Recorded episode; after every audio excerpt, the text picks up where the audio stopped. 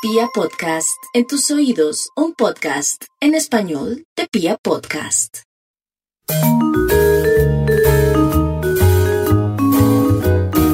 Bienvenidos, este es el podcast Rescate Financiero. Yo soy Catalina Gudelo, soy abogada y voy a estar hablándoles de muchos temas de la vida real que tocan nuestra parte más dolorosa, el bolsillo.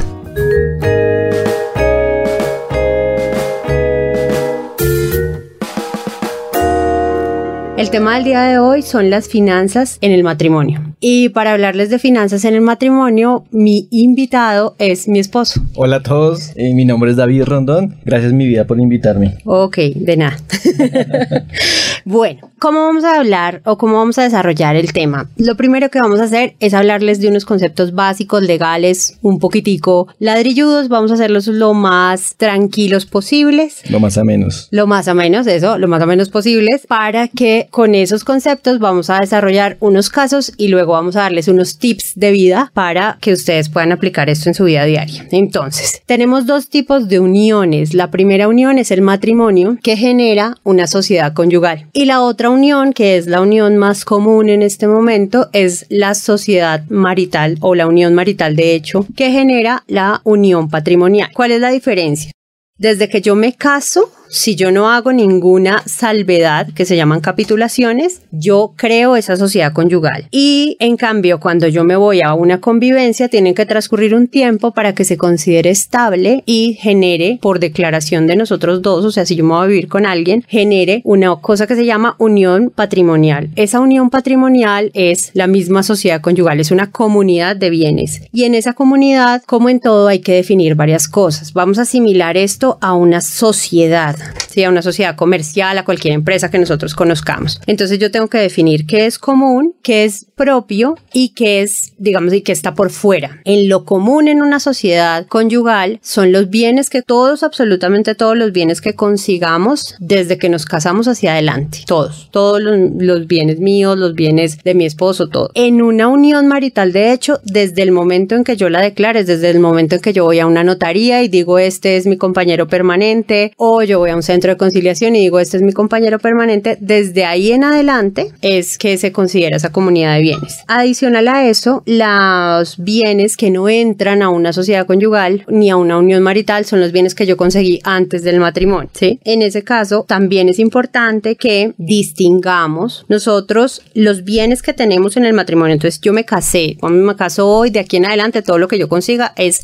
mío y de mi esposo. Si yo declaré mi unión marital, entonces la constituí, todo lo que consigamos de ahí en adelante es mío y de mi compañero permanente. Pero existen bienes que nunca van a entrar a esa sociedad. ¿Cuáles son los bienes? Los bienes son los bienes adquiridos a título de herencia, los bienes adquiridos a título de donación o las cosas que yo había conseguido antes. Entonces, en ese caso también es importante que determinemos que la sociedad de por sí no está constituida con un papel ni nada, sino nace en el momento del matrimonio o nace en el momento de la constitución de la de unión marital de hecho. O sea, si yo eh, estoy soltero y yo tengo unos activos y luego me caso. Sí. Esos activos que yo conseguí cuando yo era soltero hacen parte de la sociedad del matrimonio o no? No, son tuyos. Se llaman bienes propios. Legalmente se llaman bienes propios. No hacen parte. ¿Cuáles hacen parte? Tú te casas. Tú tenías una plata, supongamos. Y yo tenía otra plata cuando nos casamos y compramos un apartamento. Eso es un bien de la sociedad conyugal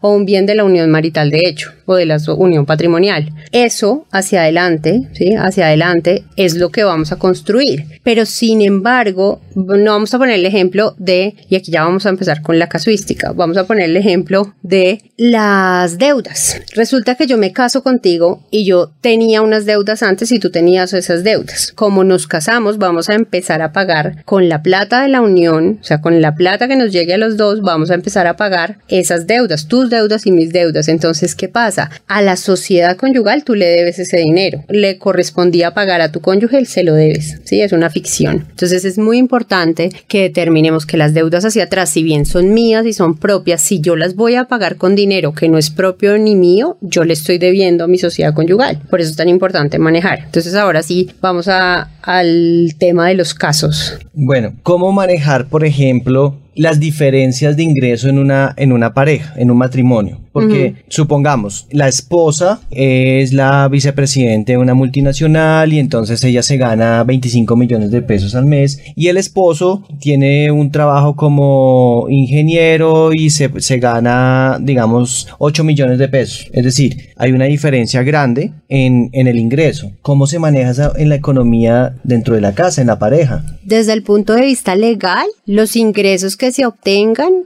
son ingresos que hacen parte, es un bien común o un bien social, son de los dos, no es que lo mío es mío y lo suyo es suyo, sino es un bien común entre los dos.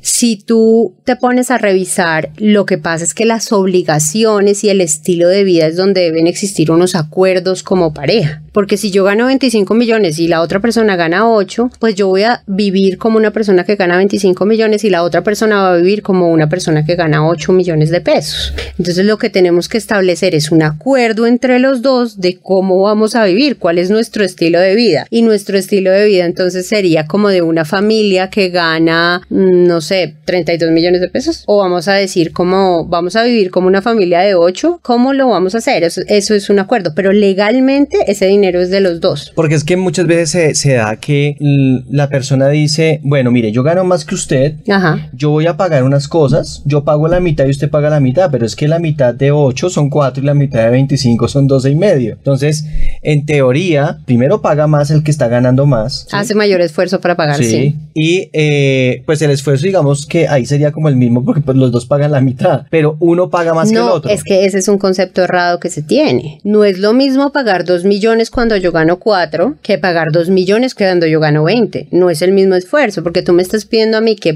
de el 50% del producto de mi trabajo mientras tú estás solo dando el 10. Ah, no, pero digamos que en este caso es, digamos que ambos dan la mitad de cada uno de sus sueldos, ¿sí? Pero yo no sé si esa así? sea. Me perdí. Sí, por ejemplo, una persona se gana 24 o 25, entonces la que se gana 25 pone para la casa 12.5 millones. Pero no, es que creo que estoy perdida con esos sueldazos tan impresionantes. No, pero esos, esos, casos, esos casos se puede, se, se dan. No, pues ojalá, ojalá todos ganen. Sí, pero el tema allí es que, digamos, en este ejemplo hay una desproporción muy grande en el sueldo. Es decir, una pues persona gana mucho más, mucho más. Eh, ¿Cómo manejarlo? Porque entonces yo podría pensar es, venga, unamos los dos sueldos y entre los dos familiarmente tenemos 32. No importa quién se gane qué, vivimos todos en una sola familia. o sea, vivimos como una familia. En una sola bolsa. Es decir, ¿es correcto meter todo el ingreso en una sola bolsa o sería mejor que cada uno maneje su ingreso y cada uno haga su ahorro y ponga lo que tiene que poner a la casa. ¿Cómo crece uno más rápido? Pues no entiendo, no entiendo la pregunta. O sea, que, vuélveme a repetir. No, pues ese, es el caso. Es decir, si yo manejo la economía familiar separada, ¿sí? Usted va por su lado, yo voy por el mío, yo lo que me gane me lo gasto como yo quiera, eh, yo pongo lo que me toca poner para la casa y usted le toca poner la parte que le corresponde para la casa y el resto haga lo que quiera con su dinero. ¿Eso sería correcto para la economía familiar? Pues desde el punto de vista legal no hay ninguna regulación que te diga cómo hacerlo.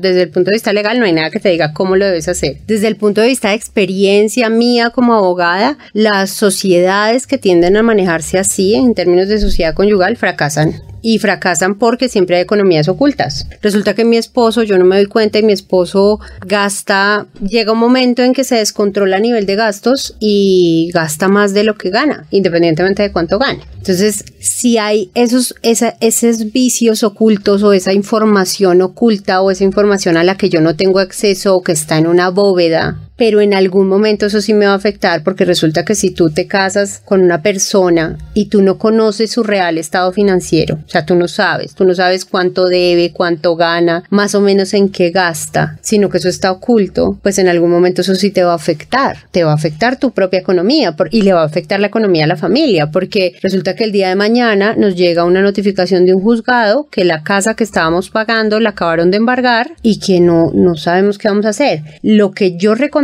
siempre es sea honesto y transparente. Pues si se está casando o si está constituyendo una unión eh, marital, pues sea honesto y transparente. Porque es que el problema es que esas mentirillas o esas cosas ocultas lo único que va a hacer más adelante es perjudicar a la misma familia y a usted mismo. Sí, digamos que hay, hay otros casos que ya los ya la, has tocado, pero cómo manejar, por ejemplo, se casan, se casa una pareja o se van a vivir juntos y tienen una unión marital de hecho y alguno de los dos tiene unas deudas impresionantes, pero no le dice nada al otro, ¿sí?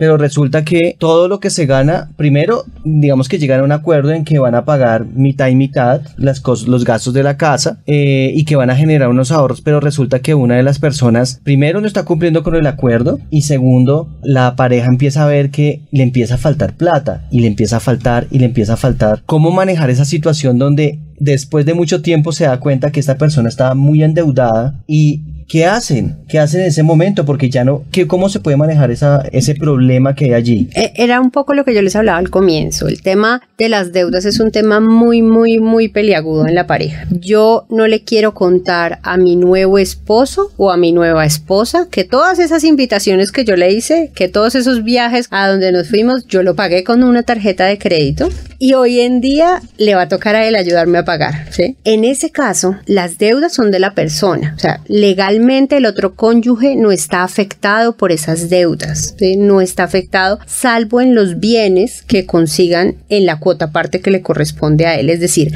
vamos a poner un ejemplo con una casa. Yo me casé, yo debía 100 millones de pesos. Yo no le dije absolutamente nada a mi esposo, no le dije nada de la plata que yo debía, ¿cierto? Me casé, mi esposo feliz, mi esposo pensaba que yo ganaba 5 millones de pesos mensual. Yo debía 100. Las cuotas de 100 deben ser, si son productos de consumo, sumo más o menos 8 millones de pesos. O sea, yo ya estaba sobreendeudada cuando me casé y yo no dije absolutamente nada. Entramos, mi esposo que espera. De acuerdo al acuerdo que hagamos, mi esposo espera que yo aporte o haga unas aportaciones a la economía familiar de acuerdo a mi ingreso. Entonces, supongamos que mi esposo se gana más plata que yo, se gana 15 y yo me gano 5. Él dice, bueno, pues de tus 5 paga un millón o de tus 5 eh, no des nada porque yo voy a pagar todo y ahorramos lo que tú no te gastas de tus 5 millones. Yo te voy a pagar la casa, yo te voy a pagar el carro, te voy a pagar. Pero yo ni siquiera con mis 5 millones de pesos estoy pagando mis deudas. Entonces mi esposo así sin saber nada, a la muy ciega, vamos y compramos un apartamento. Y en la escritura aparezco yo y aparece él. Yo venía colgada, pero venía haciendo mil maromas. Entonces ya la situación de endeudamiento siempre tiende a empeorar si no se le mete algún tipo de solución. Resulta que uno de mis acreedores dice, pues de uno, de, el acreedor más grande, 50 millones de pesos, dice, pues yo la voy a embargar yo la voy a embargar, le voy a embargar su sueldo o le voy a embargar los activos que usted tenga. Se va el acreedor, hace una investigación de sus bienes y embarga el apartamento que acabamos de comprar.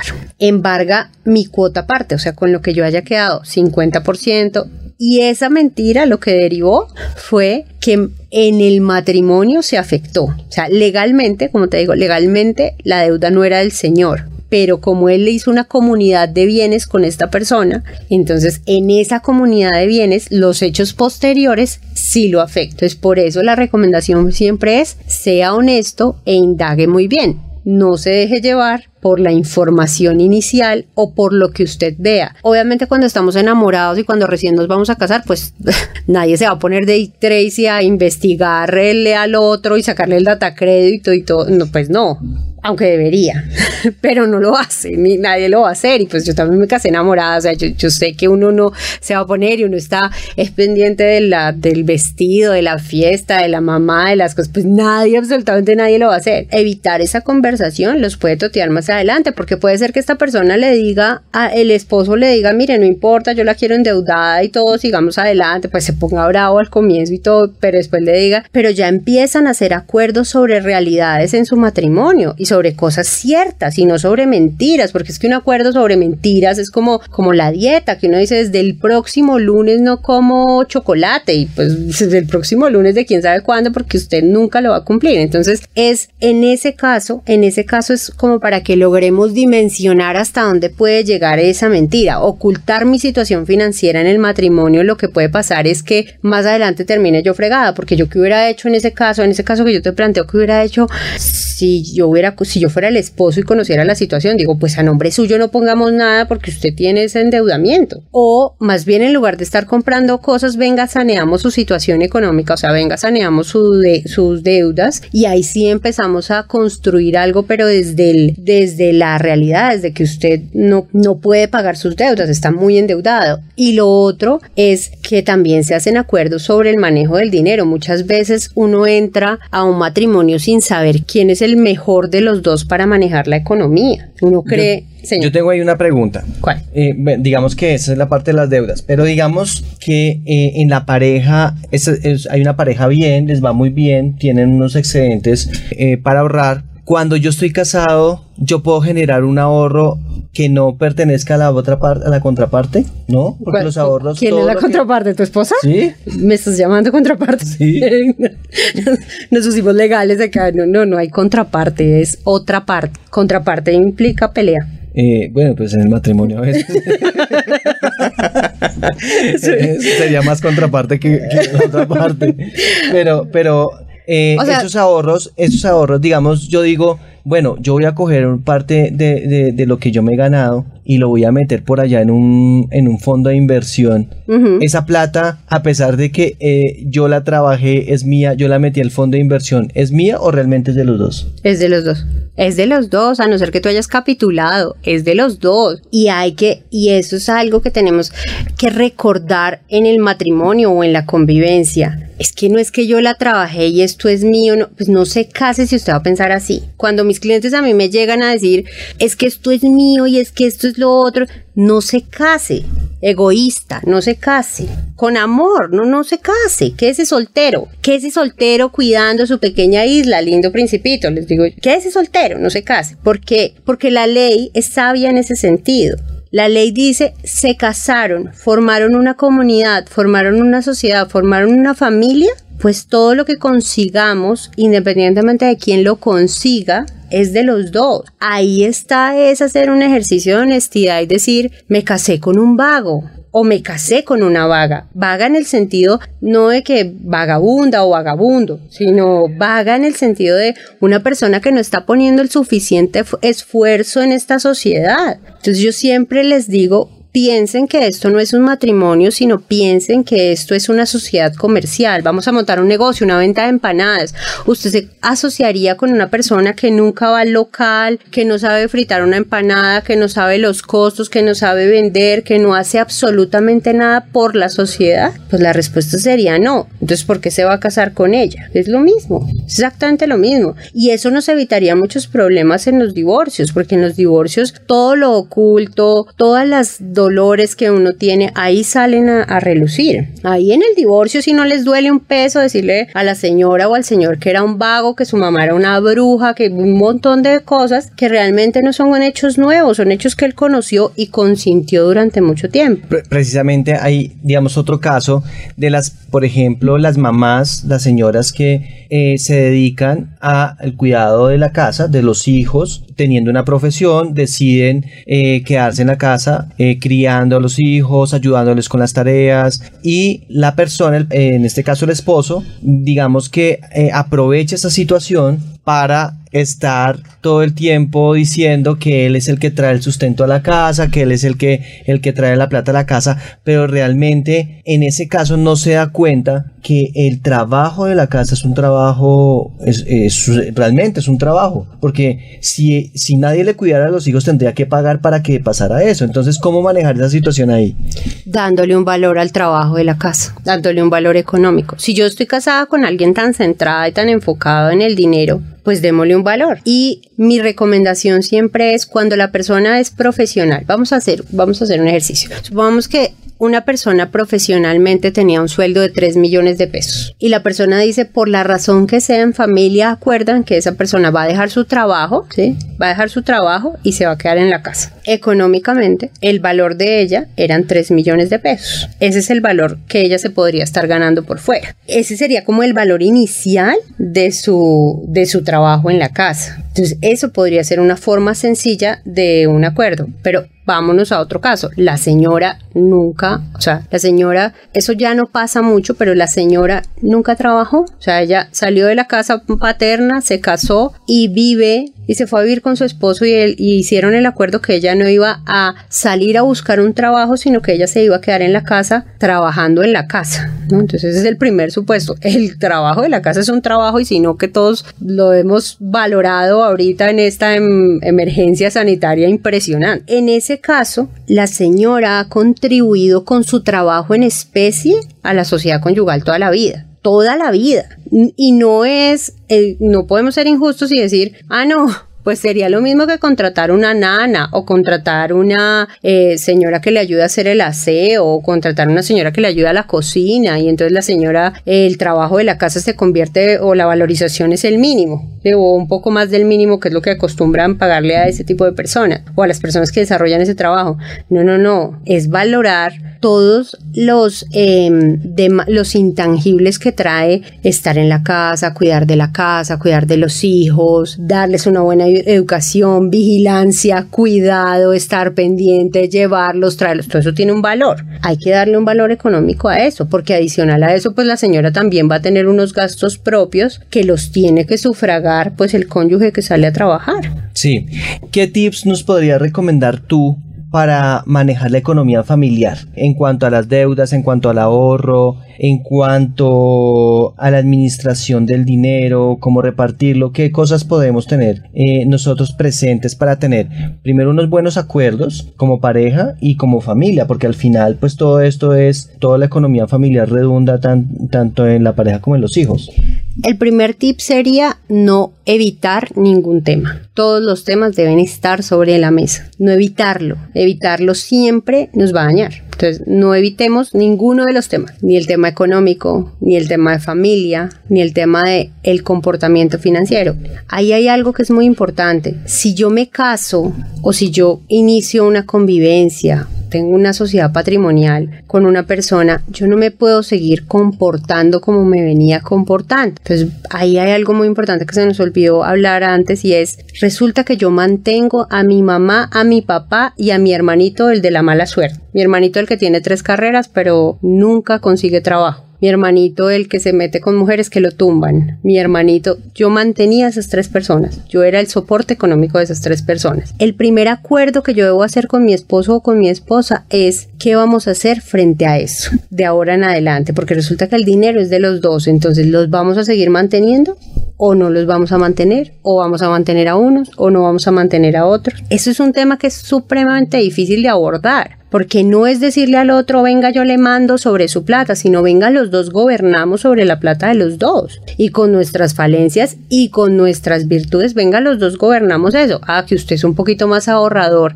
y nosotros estamos en la fase inicial. Lo siguiente sería determinar en qué fase económica entra cada una de las personas al matrimonio. Hay gente que entra en una fase económica muy consolidada, tiene ciertas cosas, tiene cierta solidez, tiene un comportamiento, entonces ya tengo casa, carro, ya estudié lo que quería estudiar, o sea, ya hice las grandes inversiones de mi vida, yo ya las hice antes de casar. Entonces esa persona entra en un estado económico consolidado y se casa con una persona que, por ejemplo, hasta ahora está terminando la universidad, entonces esa persona todavía no está en un estado económico consolidado, está en un estado económico de construcción, conociendo eso, ¿qué vamos a hacer? ¿Qué vamos a construir? Porque entonces, ¿qué va a pasar? El que está en un estado económico consolidado va a parar su evolución económica hasta que el otro lo alcance o el que está en construcción se va a pegar una acelerada a un estado económico consolidado sobre bienes que no son de él. Esos son los el primer acuerdo. Determinamos en qué estado estábamos antes, cuál era mi comportamiento, cuáles eran mis gastos antes del matrimonio y todo eso se tiene que volver a barajar, porque si yo antes no sé, acostumbraba a ir a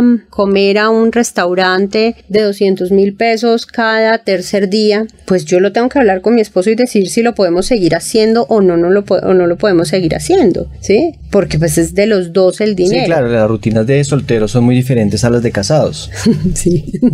Sobre todo cuando hay hijos. Sí, exactamente. Lo otro es en la posible en la posibilidad de que tengan o no tengan hijos, cómo o qué queremos a nivel económico para nuestro hijo. Vamos a hacer inversiones fuertes iniciales o vamos a hacer fuertes iniciales. Entonces, por ejemplo, hay mucha gente que dice, vamos a comprar un apartamento para que esto pague la universidad del hijo y ni siquiera tienen el hijo.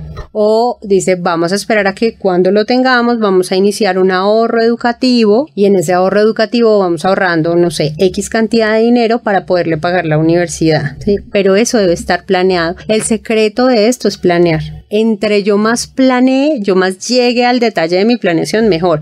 Ah, que la vida me va a sorprender. Sí, sí, la vida me va a sorprender pueden pasar un montón de cosas que mis planes no se cumplan, sí, pero la carencia del plan solo hace que mi desorden sea mayor. Sí, porque ahí cualquier bus me sirve, entonces pues no sé para dónde va la plata, para dónde va el ahorro, qué voy a hacer. Y el tercer tip es planear para la adversidad. O sea, no vivir en el pesimismo, sino planear para la adversidad. Debemos eh, siempre pensar, ¿y qué pasa si? ¿Y qué pasa si me enfermo? ¿Y qué pasa si la otra persona pierde su trabajo? ¿Y qué pasa si? Entonces cuando yo me siento y planteo eso desde el inicio, desde las bases del matrimonio, pues no significa que yo lo vaya a hacer a pie puntilla, ah, no, dijimos como si esto fuera un, un, un jueguito que vamos corriendo fichitas, no, significa que por lo menos en un momento de estrés y desesperación, por lo menos ahí hay un plan, ah, que decíamos no cumplirlo o sí lo cumplamos, pero por lo menos ahí tengo un plan, ¿sí? Entonces eso sería, y absolutamente honestos o decidir ser mentirosos sabiendo que podemos asumir las consecuencias. Si yo te miento por decisión, porque eso también puede ser algo que yo haga, yo te miento por decisión. Yo tengo que saber que en el momento en que tú descubras la mentira que yo te dije, vamos a volver al ejemplo de las deudas, pues tú puedes tomar la decisión de acabar el matrimonio, ¿no? Hasta luego y lárguese con sus deudas y encima ahora tenemos la deuda del matrimonio, de lo que nos costó hacer la fiesta. Entonces, esa es mi consecuencia. Entonces, frente a mi mentira, tengo que mirar mi consecuencia.